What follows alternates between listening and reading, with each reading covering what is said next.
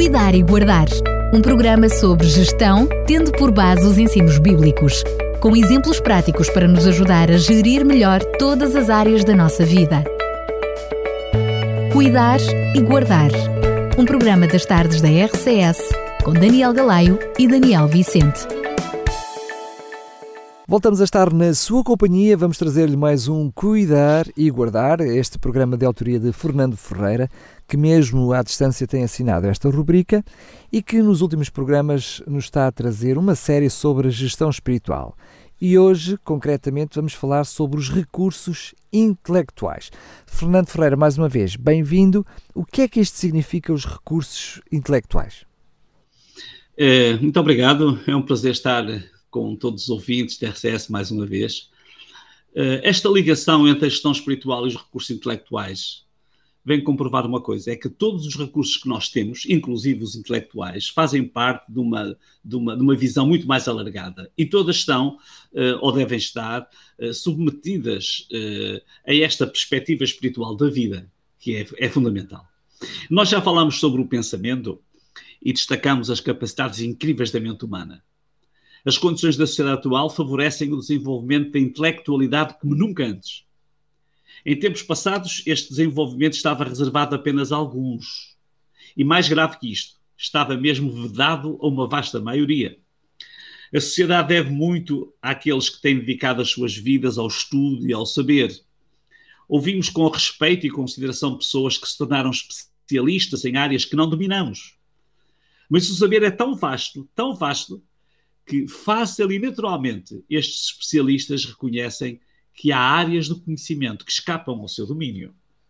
O termo intelectual, vou citar a Wikipédia, o termo intelectual deriva do latim tardio intellectualis, adjetivo que indica aquilo que em filosofia diz respeito ao intelecto na sua atividade teórica, ou seja, separado da experiência sensível, esta considerada de grau cognitivo inferior na concepção da escola de Aristóteles, eram definidas como intelectuais virtudes como a ciência, a sapiência, a inteligência, a arte, as quais permitiam a alma intelectiva distinta da alma vegetativa e da alma sensitiva e entendia como princípio vital do homem alcançar a verdade.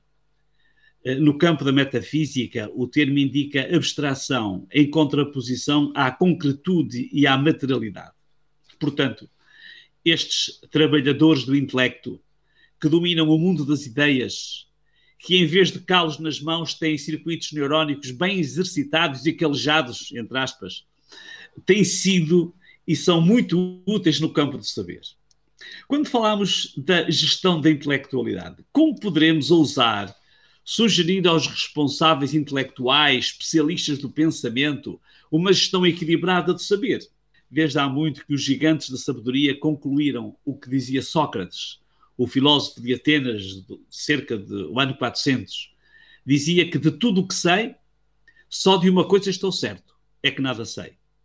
Ou então, Anacharco, um filósofo uns 100 anos depois, dizia: Só sei que nada sei.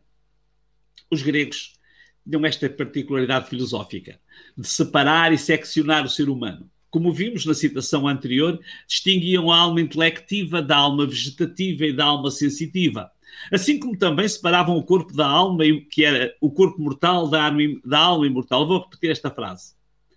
Assim como separavam o corpo mortal da alma imortal esta visão alimentada em antigas culturas da Mesopotâmia, do Egito, na Antiguidade Clássica, da Grécia, do, do Helenismo e do Império Romano, podem induzir-nos por caminhos intelectualmente aceitáveis, mas que são estranhos à antropologia bíblica. Esta ensina a natureza unitária do homem. As declarações de Paulo, um grande conhecedor e vivendo no contexto da cultura grega em que se movimentava facilmente, pressupõem uma visão global do ser humano ele diz eh, que o Deus de paz vos torne totalmente perfeitos e conserve irrepreensível todo o vosso ser. E depois diz espírito, alma e corpo. Paulo não estava a pensar em partes separadas que formam uma pessoa, mas no ser inteiro. Outras versões podem contribuir para transparecer melhor o seu pensamento. Por exemplo, eh, temos aqui a versão de Almeida Revista e Atualizada. Sejam conservados íntegros e irrepreensíveis. E a Bíblia de Jerusalém traduz, traduz que o vosso ser inteiro, espiritual e corpo, seja guardado de modo irrepreensível. Nesta perspectiva, parece-nos indispensável que a gestão de qualquer capacidade humana seja feita dentro desta macrovisão do ser humano e da vida. Esta visão deve aplicar-se a todas as faculdades humanas. Por exemplo, na perspectiva da saúde, a, Orga, a Organização Mundial de Saúde advoga que o conceito de saúde é mais do que a ausência de doença, representa uma situação de completo bem-estar físico, psíquico e social. Se nos permitirmos deixar de considerar esta compreensão holística, qualquer um pode ser tentado a olhar para a sua especialização e negligenciar todo o resto.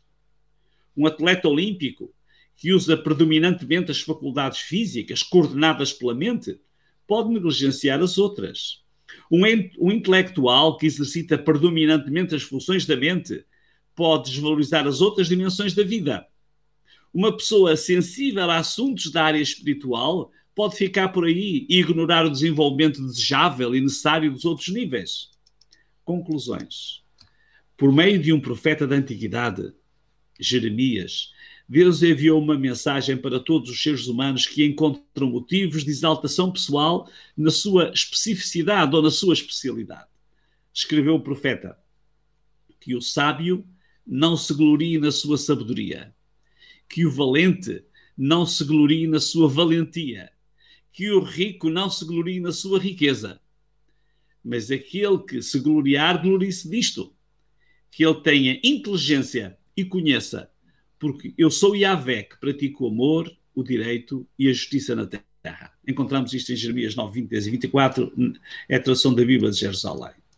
Segundo este conceito, a sabedoria e o conhecimento, a força ou a valentia física, a riqueza, são particularidades que precisam de estar uh, em congruência com as realidades espirituais que se lhes sobrepõem e que poderão redimensionar o verdadeiro sentido da vida. A inteligência de conhecer a Deus, diz o profeta, que é referida, poderá ser o denominador comum para os que dominam a sabedoria, os que são dotados de força, os que, são, os que possuem riqueza, pois todos eles têm características que podem ser interligadas e potenciadas por esta relação.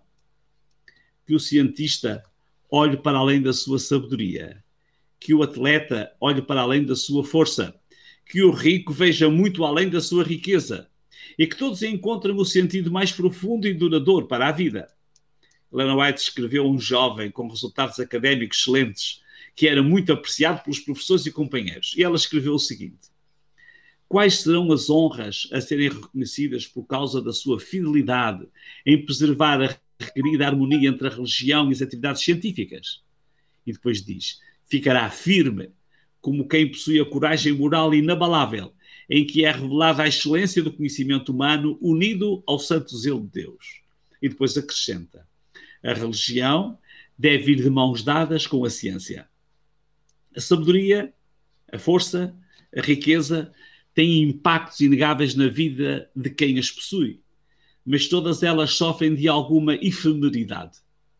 Se forem direcionadas apenas para a existência imediata, findarão quando a vida cessar. Um intelectual do antigo Israel, o rei Salomão, motiva-nos a fazer esta experiência de equilíbrio ao conciliar o saber com a relação privilegiada com o Deus Criador e escreveu: Se o dinheiro representa uma certa proteção, a sabedoria também. Mas grande vantagem da sabedoria é que preserva a vida atenta para a forma como Deus fez as coisas. De nada serve lutar contra a natureza. Goza da prosperidade sempre que puderes. E quando vierem tempos difíceis, lembra-te que Deus dá tanto uma coisa como a outra, a fim de cada um se dê em conta de que nada é certo nesta vida. Está em Eclesiastes 7, 11 a 14, na versão do livro. Assim, aqueles que gozam de sabedoria, de força ou de riqueza, que desfrutem desses privilégios, mantendo uma cosmovisão que lhes permita que esses valores sirvam para ultrapassar as barreiras da existência terrena, se liguem ao Criador e se prolongam pela eternidade. Não esqueça, isto é cuidar e guardar.